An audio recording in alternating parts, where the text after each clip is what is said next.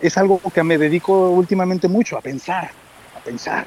Creo que mucha gente no subestima eso, subestima el darte tiempo para pensar, darte días para pensar en un tema, elaborarlo, explorarlo. Y eso te va dando cierto calado o profundidad en un tema y te permite tomar ciertas decisiones. Y entonces ves como la corriente está pasando y tú sabes que te tienes que detener en una piedra, no te vas a subir en esa corriente. Y ves a miles de personas que van ahí en la corriente y dices, en esta corriente yo no me subo porque sé que esta corriente va a durar 30 minutos. Ese es mi amigo Gerardo Juárez, más conocido como Bola, en este tercer episodio de Hola, ¿qué tal?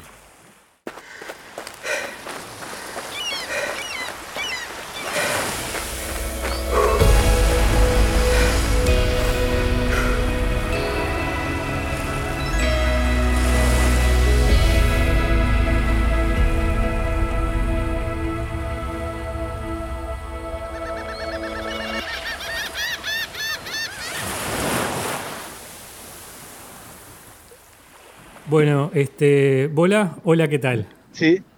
Hola Mati, ¿cómo te va?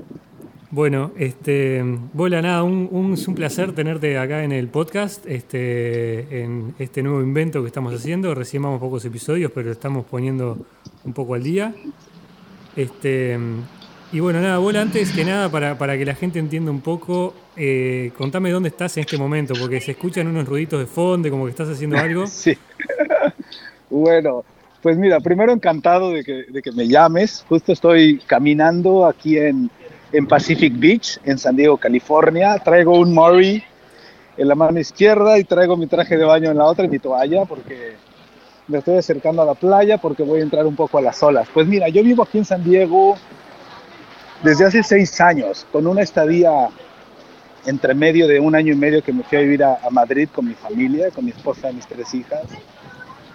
Y, este, y bueno, pues soy mexicano, imagínate, San Diego es la ciudad más cercana a, Tijuana de este, de este país, de Estados Unidos, entonces como mexicano es un, es un banquete vivir aquí, ¿no? Porque hay muchísimo de mexicano, pero también hay muchísimo de asiático, es, es tan ecléctico culturalmente San Diego que es así como un manjar, un manjar para quien está pensando todo el día en oportunidades, en en comportamiento humano, ¿sabes? Está aquí, aquí no hay nada, o sea, no hay nada parecido, todos como, como todos somos diferentes aquí y eso a mí como que me parece muy atractivo. Entonces, bueno, pues aquí, aquí estoy, en esta ciudad, me encanta vivir en San Diego, Mati, me fascina. Bien, Bola, me estabas mencionando un poco eso de la diversidad de San Diego, de la gente, este, de, que es súper eh, interesante vivir ahí por, por esa diversidad. Eso engancha un poco con. Ahora vamos a presentar qué es lo que eh, sos tú. Este, tú estudiaste eh, sociología. Bueno, vamos a intentar explicar. Primero soy abogado de CEPA, ¿sabes? Yo estudié la carrera de leyes ya hace 25 años, después ejercí como abogado en la Ciudad de México 15 años, abogado litigante, estos abogados de de tribunal, de, pleito civil y mercantil. De los bravos. Yo, representaba intereses de empresas que, se, demandaban entre empresas eh, o contra el gobierno también, empresas que querían demandar al gobierno. Entonces me dediqué a eso 15 años, Mati, pero fue ahí donde te conocí. bueno, ahí, ahí, nosotros nos conocimos, no, no, sé si no fue, creo que fue en el año 2009, ¿correcto? Bueno, en el 2009 claro, yo estaba en mi, en mi estudio en México, pero, pero siempre tuve como un pie en intentar cosas, como tú lo como bien lo sabes, al, al, mismo, al mismo tiempo que estaba litigando, estaba viendo contigo una idea maravillosa que me, que me ayudaste a aterrizar, que se llamó Air Thinking, un sitio... Thinking. Air Thinking, que creamos juntos tú y yo hace 10 años, y que tenía como objetivo eh, atraer gente de todo el mundo para que, para que se animara a revelar lo que quería de, de, su vida. What do you really want? Me acuerdo que le hacemos esa pregunta a la gente. Entonces, pues a partir de, a partir de ahí empecé como a explorar eh, cosas diferentes que, que, que estuviesen afuera de, de, lo, de lo pragmático que es un estudio de abogados, ¿no? Entonces, cuando me preguntas, ¿y tú qué eres? Bueno, pues es que el abogado nunca voy a poder dejar de serlo, pero ya no ejerzo como tal. Sin embargo, ser abogado me ayuda mucho a tener una visión particular de los negocios y de, las reglas del juego de los negocios, ¿no? Después me vine a San Diego precisamente para estudiar una maestría en antropología, que era como mi, pasión. Dejé de ejercer abogacía y me metí a estudiar antropología aquí en la Universidad de San Diego, en San Diego State University. Y fue eso que me, abrió la cabeza completamente, porque eso me permitió explorar qué es el ser humano a partir de la cultura. Esta, esto, esto, esto que nos define como, como parte de un país o de, o de, o de ser patriotas o de estas cosas que, que yo quería como desmenuzar y comprender un, un, poco más. Entonces la antropología me ayudó muchísimo a, a entenderme como, como, ser humano en, en, entre elementos culturales. Dicho sea de paso, me vine con mi familia a vivir a Estados Unidos, que es un país también muy diferente a mi cultura mexicana. Entonces, me ayudó muchísimo para, para, mi para los siguientes proyectos que hice, que hice y que también hiciste junto conmigo. Después, cuando Correcto. hicimos la producción del último gaucho, ahora, con, tu productora sí. y, con tu productora y mi productora, era un poco eso, explorar esta ¿Cómo? cultura sudamericana, la, la esencia del gaucho, ¿sabes? Siempre como buscando sin pretender mucho el resultado, buscando. Tú y yo nos parecemos en eso mucho, si te das cuenta, Mati. Estamos, estamos buscando algo y no sabemos bien a bien qué estamos buscando, pero sí sabemos que estamos buscando algo. Sí. ¿No? 100% inquietos. Bola, este... Exacto. Entonces, para acabar de contestarte un poco, intentar Dale. el abogado, el antropólogo, pero bueno, al final... El productor. La categoría, la productor, pero la categoría que me, que me gustaría como instaurar ahora, este, soy curioso, ¿sabes? Eso me gustaría como que fuese mi categoría. Esa es como curioso. tu profesión, curioso. Sí, más que entrepreneur, este, o emprendedor, no, curioso. curioso. Tengo mucha curiosidad de muchas cosas todavía y eso quiero, es un músculo que quiero seguir ejercitando cada vez más, la curiosidad, Mati. Bien, dijiste todavía. ¿Qué edad, qué edad tienes, hola? Sí, te escucho. Dijiste eh, curiosidad todavía, que todavía tenés curiosidad. Sí. A, a ver, todavía, eh, ¿qué edad tenés hoy en día? A ver, no, no te escuché bien ¿Qué, ahí. ¿Qué edad? Edad. Bueno, yo tengo 43 años ahora. Y todavía tenés el niño es... adentro curioso. Totalmente. Totalmente. Yo es, es, me siento a veces como, como el caso de Benjamin Button, que, que como que voy para atrás, ¿sabes? Este, Correcto. De repente, eh, sí, estoy pensando como en cosas muy esenciales que quizás no me detuve a pensar cuando era más joven, porque tenía esta acelerada inquietud de, de, de crecer rápido y de, y de insertarme rápido en, en una profesión y, y, de ganar dinero y de ser alguien. Pero ahora que como, como que ya eso pasé por encima de eso y quiero como regresar, no, quiero regresar a, volver a, entender las cosas esenciales de la vida. Creo que eso por, no, no, sé, no sé si esté bien o mal, pero eso me apasiona mucho y me hace llegar a lugares increíbles, a conocer gente increíble como tú. Eh, tengo, o sea, esto me ha permitido conocer gente en varias partes del mundo, de distintos rubros, de la academia o de los negocios. La curiosidad, la, simplemente me, me, el, el, seguir el interés de algo. Me, oye, esto me interesa, lo otro también me interesa. Y por ahí, este, pues vas como expandiéndote. Eso, esa palabra me fascina últimamente, la expansión, ¿no? Los seres humanos creo que no tenemos límites, solo tenemos los límites que heredamos, me parece, que nos dijeron que, que teníamos. Yo estoy en sí. ese proceso, estoy justo en ese proceso, en, en, en, derrocar mis propios límites para ver qué me voy a encontrar.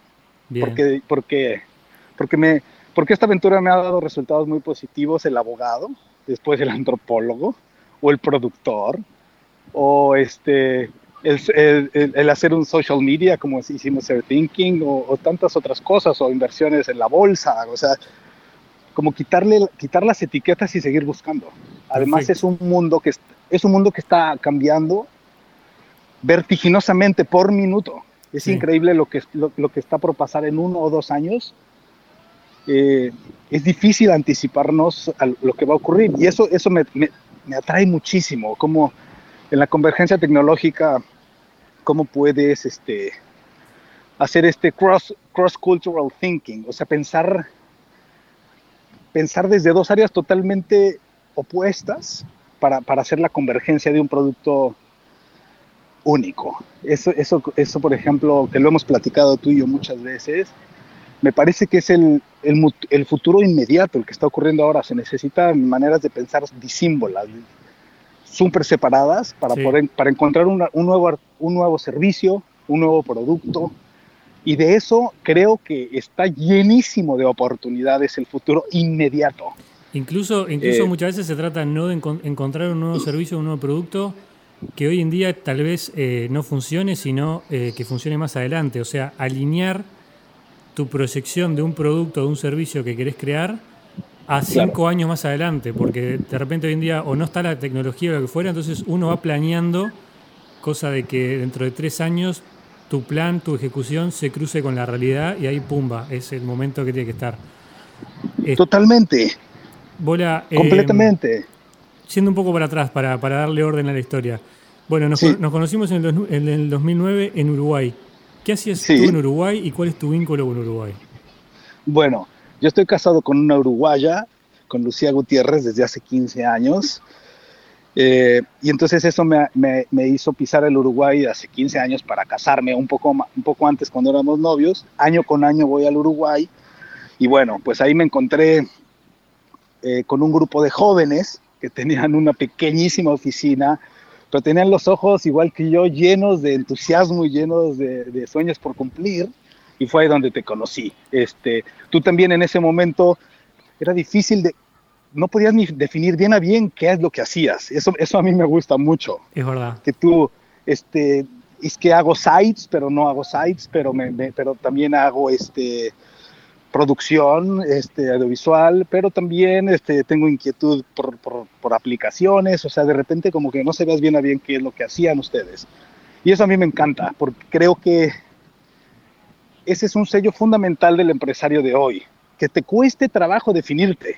Si alguien te dice claramente lo que es, duda un poco. A mí me parece que no, no está entendiendo bien el entorno, no está entendiendo bien lo que está ocurriendo. Es difícil definir lo que hacemos los emprendedores ahora. Totalmente. O, este, o los curiosos. Entonces, bueno, ahí fue cuando nos conocimos y rápidamente entendiste mi idea de Earth Thinking, te subiste al proyecto de una manera muy profesional y entusiasta. Entonces, bueno, por eso es que el Uruguay es un país que adoro a partir de, de mi esposa. Este, quiero, quiero mucha gente allá también. Entonces, bueno, por eso, eso, eso hacía en Uruguay, que ahora en diciembre voy a estar allá, por cierto, otra vez. Bien, nos vamos a ver entonces este año. Sí, sí, sí.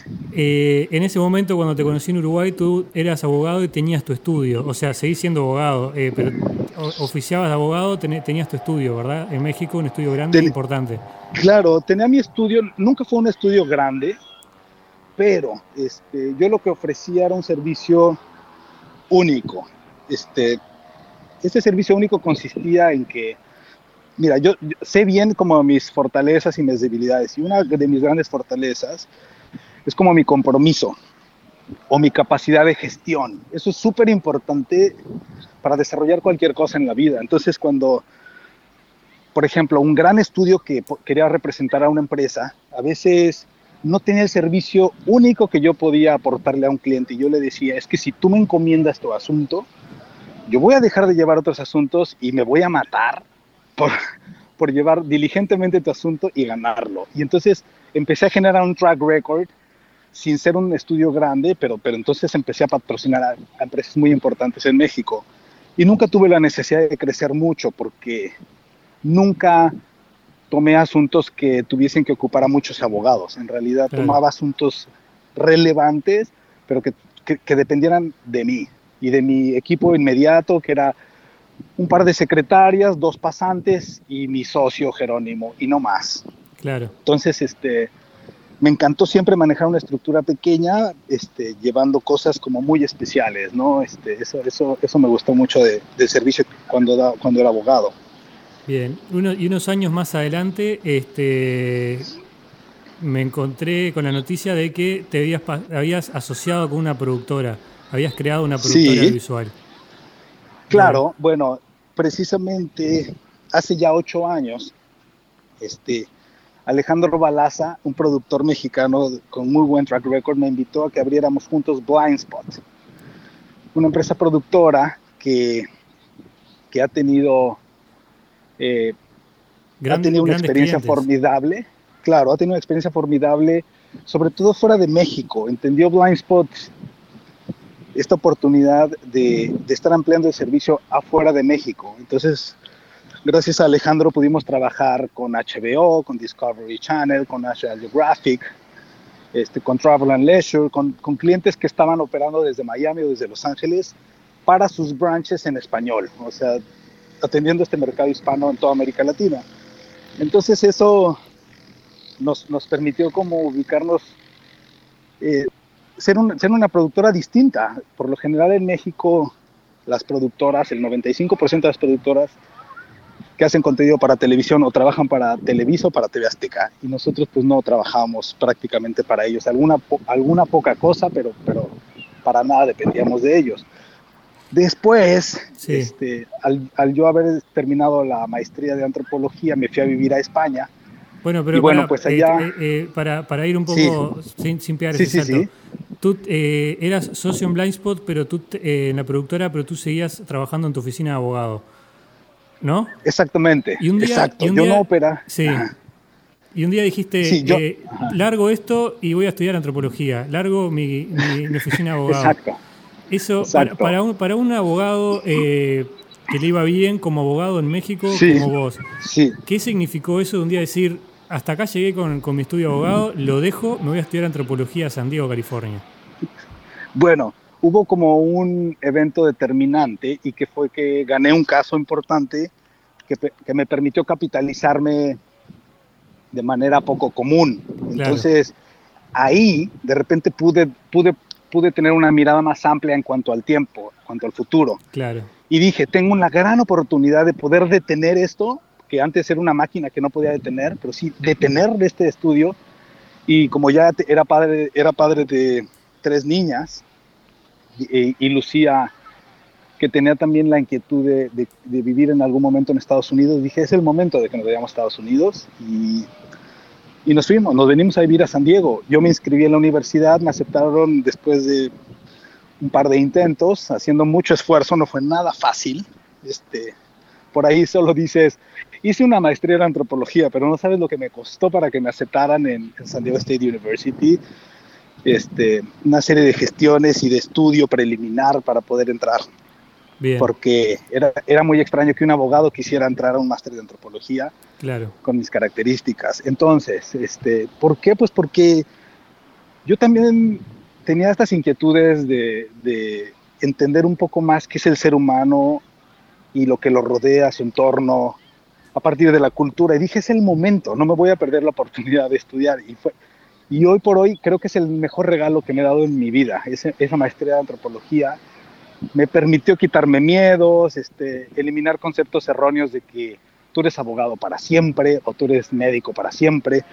Entonces, este, lo de la antropología me permitió, me permitió tener como una, una mirada omnidireccional, o sea, para todos lados, 360 grados, de lo que es mi existencia y por, y por ende las oportunidades. Si tú eres abogado, solo puedes estar viendo con el lente de las oportunidades para un abogado. Pero cuando te quitas la etiqueta, las oportunidades están por todos lados. Este, un poco eso me, me, ocurrió al mismo tiempo que con lo de Blindspot, que pero yo no operaba Blindspot, lo operaba Alejandro Balaza. Correcto. Pero yo era, era socio capitalista de esa empresa. Este, vi un nicho maravilloso de, de, lo que es la narrativa o de, o de construir contenido este, para poder comunicar contar historias. Contar historias, porque todo es a partir de narrativas, cualquier cosa, la, semiótica, cualquier signo, cualquier color. Estamos comunicando y recibiendo comunicados todo el día, toda la vida. Entonces, este, vi una manera como de proyectar mi ser también en eso, en crear contenido.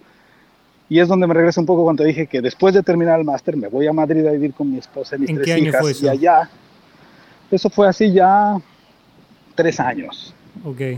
Esto fue, esto fue hace tres años de hoy. Y, este, y allá, sin pretender mucho, después de leer y de, y de explorar, me encontré con que había una oportunidad de producir un documental maravilloso de la mejor bailarina de flamenco de, de España y por ende del mundo, de Sara Varas, y fue una producción maravillosa que acaba de ganar el Festival de Valencia hace unos meses, y ahora está en, ahora está en cines en Japón, por ejemplo, el documental de Sara Varas. Al mismo tiempo, este, ya hablé muchas veces contigo cuando estaba en Madrid, y pudimos juntos conciliar la idea del último gaucho. Fue una experiencia, una experiencia maravillosa el haber ido contigo al, sur de Brasil, al norte del Uruguay, hablar con estos personajes que están, están ahí, están, están ahí eh, viviendo una vida como, como atrapada en el tiempo, como si hubiésemos hecho un viaje hacia el pasado. Nos encontramos tú y yo con escenas impresionantes que tienen que ver con la naturaleza, con una, con una autenticidad que es difícil ver, por ejemplo, ahora donde yo estoy, aquí en San Diego, California. Claro. Este, bueno, para, maravilloso para, los oyentes, le, aclaro ahí un poco, el, último gaucho este, era un proyecto que teníamos para hacer entre las dos productoras y mm, hicimos un teaser que, está colgado en internet, creo que el sitio web elultimogaucho.tv sigue existiendo y ahí pueden ver el teaser que hicimos el último gaucho con la intención de venderlo este, y con, con, la participación de talentos tales como Ricardo Barín como narrador, ¿verdad? Eso fue, eso fue maravilloso porque un día me encuentro a Ricardo Darín, que bueno, yo no lo conocía, o sea, sé que lo admiro muchísimo, grandísimo, gigante actor, me lo encuentro en el aeropuerto de Madrid. Y le puedo hacer el pitch en 20 segundos de lo que es el último gaucho y le pido que él sea la voz del narrador, que pueda hablarle como, el, como, este, como este gran comunicador argentino que le pueda hablar al mundo representando en este programa específico a los gauchos. Y Ricardo lo único que hizo fue sacarme el boarding pass que yo traía en la, camisa, anotó el nombre de su representante, que ahora es grandísimo amigo mío, Pedro, Pedro Rosón. Pedro Rosón. Y llámale a Pedro. Adiós, bola. ¿cómo te llamas? Bola. ¿Cómo? ¿Bola? ¿Boludo? Me dice, le dije, no, bola. bueno, llámale a Pedro, como diciendo, ¿quién, sabe qué será este desastre? Bueno, meses después estabas tú en Buenos Aires metido en un estudio de grabación con Ricardo Darín, grabando la voz de grabando la voz del narrador y, te digo más, estabas tú dirigiendo a Ricardo Darín en ese estudio. Diga, que, tiene que decir así, porque pues es que tú llevabas la narrativa y estabas dirigiendo a Ricardo en esa voz. Entonces, estas cosas ahora que las recuerdo y me permites este, decirlas, pues me, me, me, llenan, me llenan. Mira que no tengo ninguna duda de que es importante vivir experiencias este, propias, más allá de leer un libro, de ver una película, no, es, es, importante que los seres humanos tengamos experiencias propias, como esa que estoy contándote, que tú y yo la vivimos, y, y eso nos hace pues nos hace volver a recordar y, volver a inspirarnos de, nuestra propia existencia, Mati. Totalmente de acuerdo. Este, este... cuando te fuiste a Madrid, ¿por qué Madrid? Estabas, eh, estabas, terminaste el máster en San Diego de antropología y ahí dijiste Madrid. ¿Qué, ¿Giraste un ¿Por qué Madrid? que pusiste el dedo hasta donde frenó o cómo fue? Claro, un poco esto de la curiosidad que te hablaba. Cuando yo estaba estudiando el máster en antropología, este, tenía un enfoque especialmente para Latinoamérica. Y entonces leía muchos cronistas del siglo XVI con este, con este pasaje de la conquista de los españoles en América y quedé, quedé como muy, quedé como, no sé, como confundido, a veces asqueado de todo lo que estaba leyendo, ¿no? Porque repercute ahora en fenómenos que no me, que no me son gratos de mi propia cultura, la mexicana, que vemos esta diversidad este, espantosa en cuanto a lo económico o cuanto al poder. Entonces de repente dije, necesito ir a vivir a España para conocer a los españoles y no quedarme con esta idea del siglo XVI. Claro. Y a, que, a quererlos. Y literalmente pasó eso. O sea, ese fue, esa fue mi ambición. vámonos a España unos años a conocer a España y a querer a los españoles. Entonces tenemos grandes amigos, es una cultura maravillosa, tienen un país envidiable completamente. No tengo la menor duda de que, de que España dentro de la Iberoamericana, dentro de la Iberoamérica es la gran aspiración latinoamericana. Tú estás en Madrid y ojalá pudiéramos tener las ciudades de, América Latina muchos estándares de vida que tiene esa ciudad. Y bueno, y la cultura compartimos lo mismo. Este, un uruguayo, un argentino, un mexicano, un guatemalteco, fácilmente se puede dar en España, porque pues sí, la cultura que predomina en toda la América Latina, sin lugar a dudas, es la española. O sea, Correcto. nosotros tenemos este mestizaje muy marcado, pero, pero yo nunca me he hablado con mis, con mis amigos en náhuatl o en maya. Eso, Eh, eso hablaste se en- perdió. En, español. en español. Y, y las canciones de cuna son las mismas y, y los rezos son los mismos. Y este, este. Entonces fue fascinante como experiencia cultural, familiar, este, el, haber, el, el habernos ido a vivir a España. Pero si te das cuenta, no había como una pretensión de negocio ni académica. En este caso fue, vamos a vivir allá. Ese es un concepto que yo tengo muy marcado ahora, que nadie habla de la educación cultural. O sea, hay una educación como académica o para aprender idiomas, pero no es suficiente aprender un idioma, necesitas aprender la cultura. Eso es como quizás más enriquecedor y más complejo que aprender solo una lengua de, otro, de, otra, de, otra, Totalmente de acuerdo. de otra cultura, ¿no? Totalmente de acuerdo. Y, y mientras estabas en Madrid, Bola, ahí se, se, se desarrolló más profundamente eh, Bola el productor. Claro, de repente ahí me di cuenta que esta capacidad de gestión que, que ejercité muchísimo cuando fui abogado y este y, y emprendedor junto contigo en otros proyectos, de repente dije, espera, es mi, o sea, ahora sí me voy a poner a operar.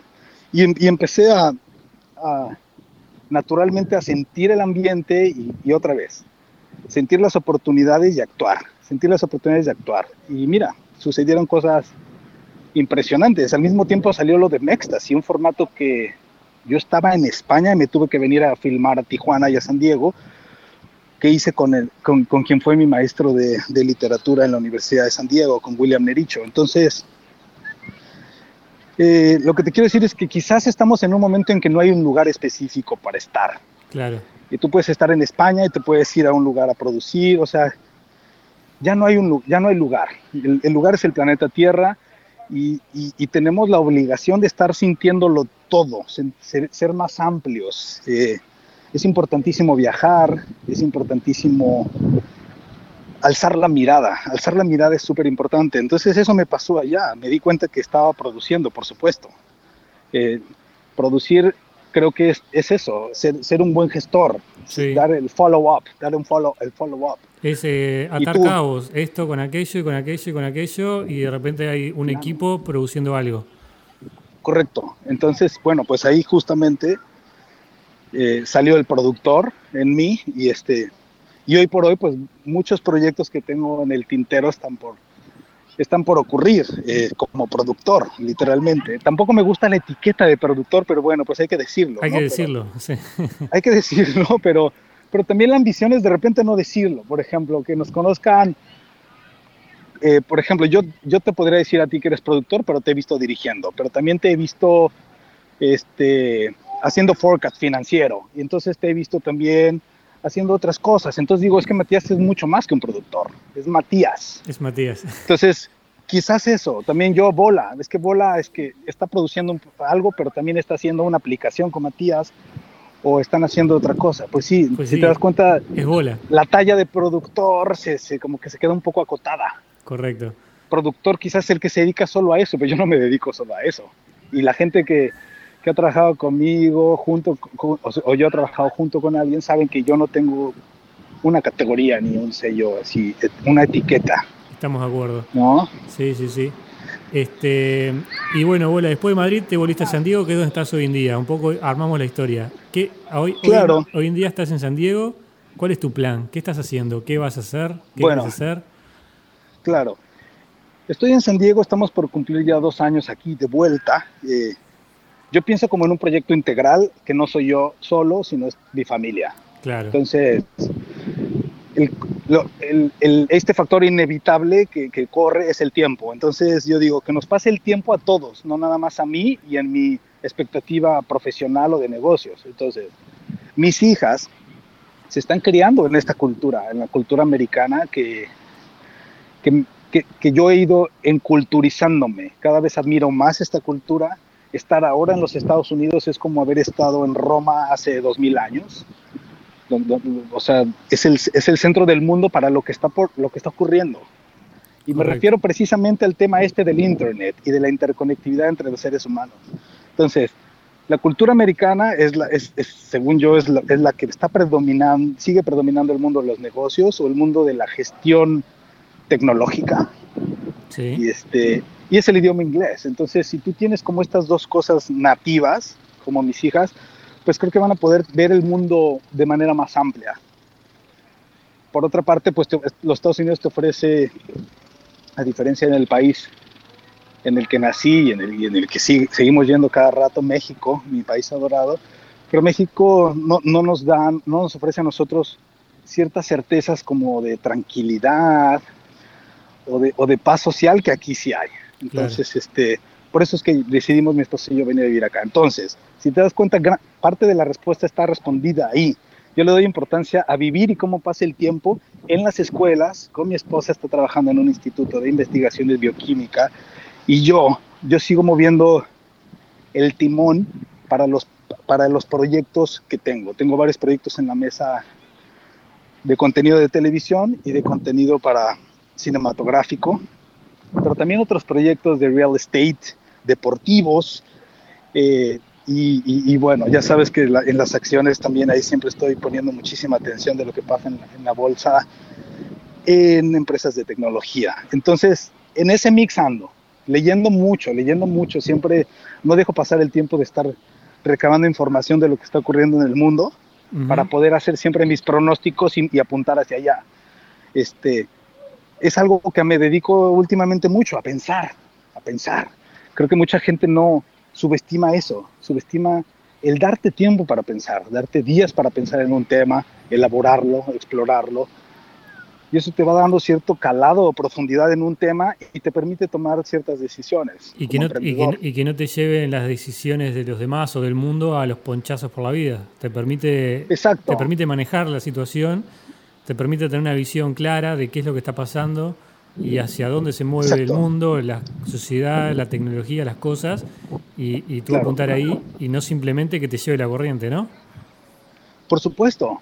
Y de repente cruza la, y entonces ves como la corriente está pasando y tú sabes que te tienes que detener en una piedra, no te vas a subir en esa corriente. Y ves a miles de personas que van ahí en la corriente y dices, en esta corriente yo no me subo porque sé que esta corriente va a durar 30 minutos y no me, subo.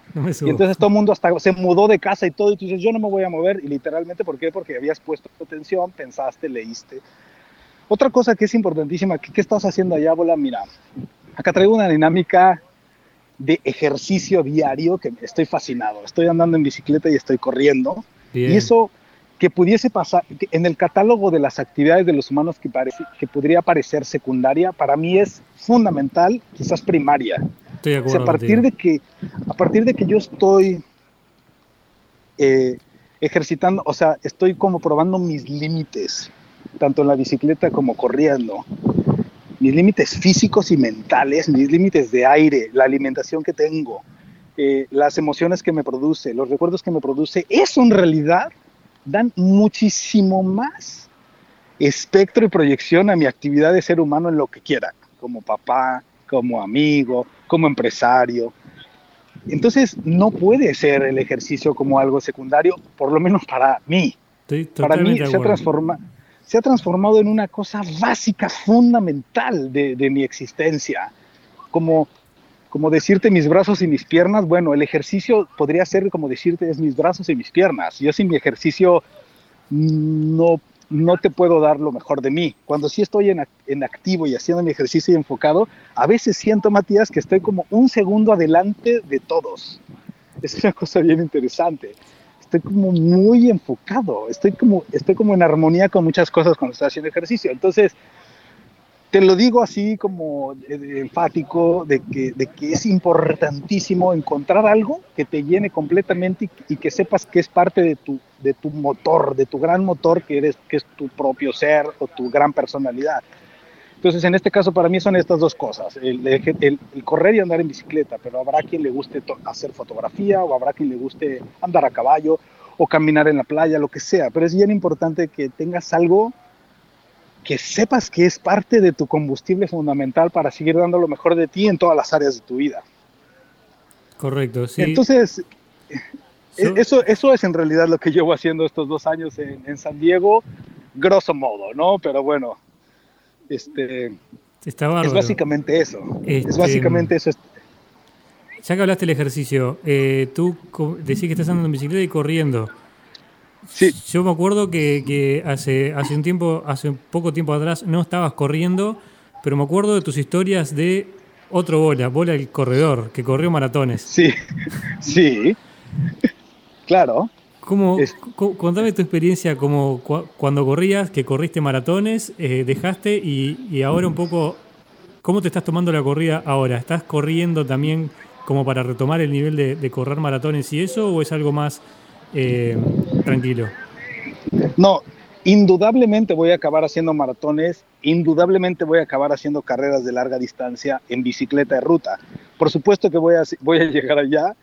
Y te lo digo, esto se ha re- ido respondiendo las últimas semanas. O sea, no tengo más remedio que eso. Estoy como enganchado y tan enganchado que ya me di cuenta que mi- el siguiente paso es probarme junto con otros. Entonces, o sea, otra cosa que ambiciono mucho últimamente es acercarme a gente mejor que yo en todo.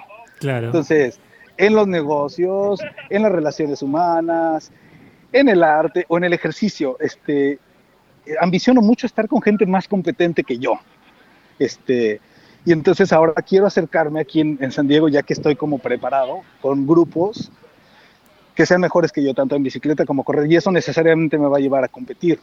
Este, pero bueno, regresándome a los maratones que corrí hace 10, 10 años, hace 10, 8 años atrás, ¿Cuántos maratones corriste? este, bueno, corrí el maratón de Chicago, corrí el maratón de Toronto y califiqué para el maratón de Boston. Wow. Llegué entrenado, pero no, no lo pude correr porque tuve una especie de pre-bronquitis que el médico me dijo, tú no puedes correr eso. Entonces estaba yo ya con mi número y no pude correr el maratón de Boston, pero corrí muchos, de 5 a 10 medios maratones, o sea, yo estaba como muy entrenado hace 10, 8 años y eso ha sido tan importante para mí el, el, generar como esta satisfacción a partir del esfuerzo y de metas logradas, este, que es, es lo mismo, esta capacidad de gestión tiene que ver con preparar un maratón, porque no es preparar un maratón, correrlo y terminarlo, hay tantas cosas en el camino, te lastimas, tienes que ir a ver al médico, no tienes tiempo para correr, no tienes ánimo para correr y entonces tienes que ir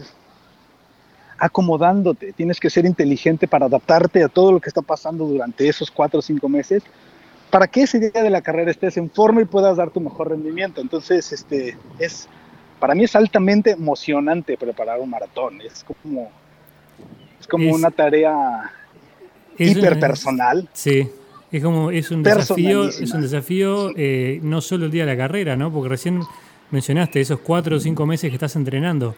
Son cuatro o cinco claro. meses que estás entrenando y, y, con, y con planes de que hay que correr tanto tal día, tanto el otro día, tanto el otro día. Y si está lindo afuera, buenísimo. Y si está feo, hay que correr igual. Y si hay viento, Y hay que correr igual. ¿No? Y hay que correr igual, y corres con lluvia, y corres con sol, y corres con smog, y corres con tráfico, y a veces toca correr en un lugar hermoso, o en la playa, o en el bosque, pero el correr a mí me ha dado muchísimo en la vida. Otra vez, no exagero, eh, pareciera una cosa vanidosa eso del, el del deporte, pero para mí se ha transformado en como el, el gran motor de mi existencia y de, mi- y de mi manera de pensar. ¿Qué, qué te dio Sobre todo que... ¿El qué? ¿Qué te dio el correr? Que decís que te dio muchísimo. Bueno, el vida. correr, el correr a mí me, el correr a mí me permitió como desafiar, desafiar el, el- el- el miedo más profundo, por ejemplo. El miedo más profundo que tenemos los seres humanos es el morir, haz de Sí. cuenta. Entonces, el correr un maratón, mucha gente no corre un maratón porque dice, es que eso es una locura, tanto tiempo corriendo te puedes, este, puedes acabar mal, te puede dar un infarto, yo qué sé, ahora que estamos en lo- yo en los 40. Sin embargo, este, si tú preparas tu... Hay tanta desinformación o, o información errónea acerca del ejercicio o del cuerpo humano que está- estamos llenos como de prejuicios respecto de que no abusemos del ejercicio. Y yo, yo necesito como probar mis límites físicos para ir descubriendo los mitos. Y me pasó en el maratón de Toronto. Yo hice un tiempo que me programé, literalmente tres meses yo escribí en mi oficina, en mi laptop, en mi coche, tres horas diez. Así escribí tres, dos puntos diez. Y ese es el, y llegué en tres horas diez. O sea, yo hice una programación neurológica de ese reloj. Y, cuando llegué a la meta, yo llegué en tres horas diez, pero llegué deshecho. Yo estaba, las últimas dos millas, yo pensé que literalmente se me iba a detener el corazón del esfuerzo que estaba haciendo. Y en un momento se me planteó, o sea, de repente yo estaba corriendo esos, esa última milla del maratón de Toronto y, y, me pregunté a mí mismo, ¿y si me muero? O sea, es tanto, este, es tanto el esfuerzo y si me muero y, y me contesté, pues me voy a morir. Pues me voy a morir. Es una, es, una, es una respuesta muy extraña, quizás así como morbosa, pero solo era como para hackear mi propia idea de que quizás me moría, pero yo estaba tan preparado que claro que no me iba a morir. Y lo que pasó fue que llegué en el tiempo que quería, nunca jamás voy a olvidar que hay ideas que son ilusiones y que son errores como esa de que quizás me moría, no me morí. De hecho, quizás es eh, el haber roto ese mito de que me iba a morir y de que no me morí y yo mismo decidí, quizás me permitió explorar tantas cosas más en mi vida que, este, que le llaman valentía, por ejemplo, en los negocios o cualquier otra cosa. Y fue eso, decir, no, espera, yo no me, yo no me voy a morir ahora, ¿sabes? Y no me voy a morir así. Y eso me pasó del maratón de Toronto. Mi esposa estaba en el finish line, embarazada de cinco meses de mis gemelas, de Victoria y de Sol. Entonces, yo tenía una buena razón para decir, ya me detengo porque tengo la responsabilidad de mis bebés y de mi esposa que me están esperando. Pero dije, yo, si esto, si esto va a ser lo último que voy a hacer, lo voy a hacer bien. Y mira, ahí no me morí. Entonces, un poco cuando me, me preguntas si qué me dio correr, pues, pues así, así nada más, ¿sabes? Es como es como que tenemos un software que tenemos que ir reprogramando y adecuando para, pues para vivir mejor la experiencia de vida. Y creo que correr a mí me da eso. Me, Bajándole ir, rompiendo, rompiendo mis propios límites, Mati. Y Bora, 3 horas 10 es un, es un ritmo de aproximadamente 4 minutos y medio por kilómetro, ¿puede ser? Es una locura, es, rapidísimo. es rapidísimo. Bueno, llegué en el lugar 187 del Maratón Internacional de Toronto. O sea, es, una locura. Sí, es una locura. entonces, pero hice un maratón ideal, porque además iba con cinco amigos de México, y todos estábamos prácticamente entrenados idéntico y, yo hice un tiempo excepcional. Este, ¿Por qué? Porque me jugué, me jugué, me jugué todo y generé eso, generé la posibilidad de poder, de poder compartirlo ahora contigo, por ejemplo. Es, una cosa que, que, logré, es una cosa que conquisté con mis propios pies y mi propia mente y mi propio cuerpo y entonces eso a mí me da pues mucha satisfacción haberlo logrado, haberme vencido a mí mismo y haber logrado el tiempo que me propuse. Así que eso superó quizás superó quizás muchas otras marcas que no había superado yo de niño, las calificaciones que era, era malo en, las, en la escuela, quizás este, pude sobrepasar a todo eso y decir, no, yo puedo lograr lo que me propongo y ahí, es, y, está mi prueba. y bueno, y, mi calificación. Claro, y el hecho de correrlo y lograrlo en una maratón, eso te traspola esa... Es, es, ese conocimiento o esa sabiduría de decir yo puedo derribar barreras que yo creía que podía. Entonces, eh, por supuesto. a todos los ámbitos. Es importante. Es importante hacer esa, ejercitar situaciones de ese tipo, no tengo la menor duda. Este, el yo puedo, simplemente. Yo puedo. ¿Quién puede? Yo puedo. ¿Por qué? Porque yo sé que puedo. Sí, ahora no, ahora no puedo, pero, pero entreno y puedo. Puedo poder. Entonces eso es, eso es fundamental, que tener la seguridad de decir yo puedo déjame eso a mí, yo puedo, ¿no? yo lo puedo lograr. Correcto. Eso, exactamente eso, eso, eso es importante, me parece, muy importante. Y mm, qué bien, bueno, así que en diciembre si vienes por acá podemos salir a correr juntos sí, algún día. Por supuesto. Entrénate bien, che. Entrénate bien. estoy en eso, estoy en eso. este, Bola, un poco, ¿alguna otra experiencia este, en, el medio, creo que todavía tengo horas para hablar contigo, pero para, mira, Sí, mira, un concepto como para despedirnos, porque empieza, toda esta llamada empieza por la amistad.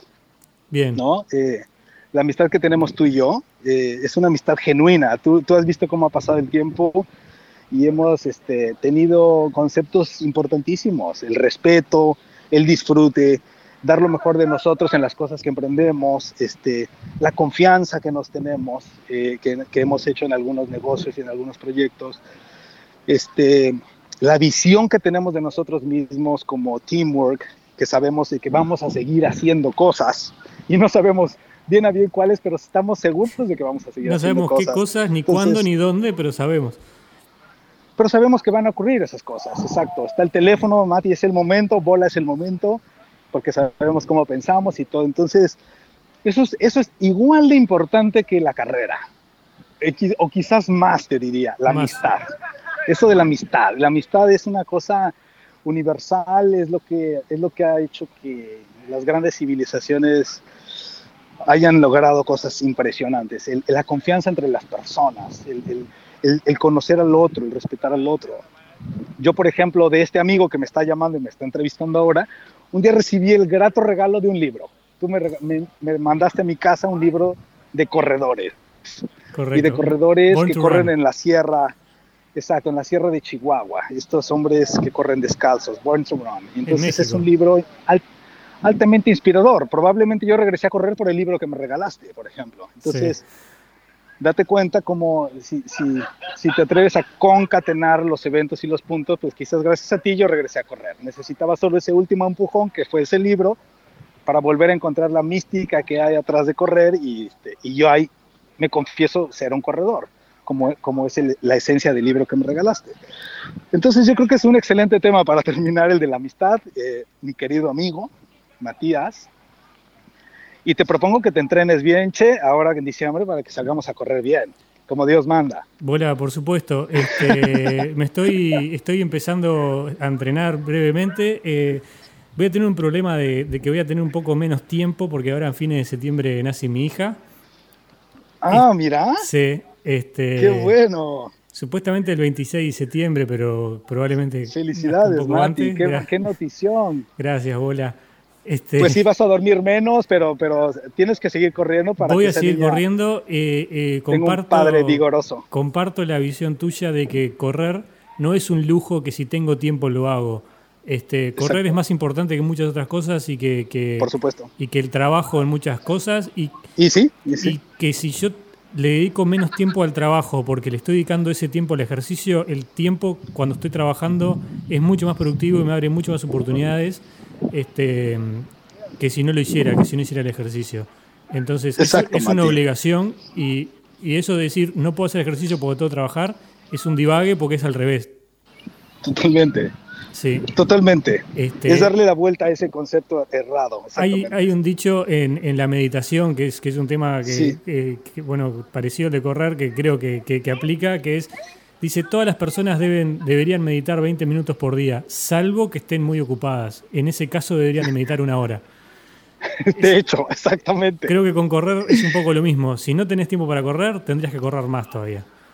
Claro, to- totalmente. Y, y- y solo es, es como cambiar un, cambiar un poco el- el- tu, tu manera de, de- de ver el- las cosas y eso lo puedes lograr fácilmente y te da resultados que, que no te los esperabas, por Totalmente, supuesto. Totalmente.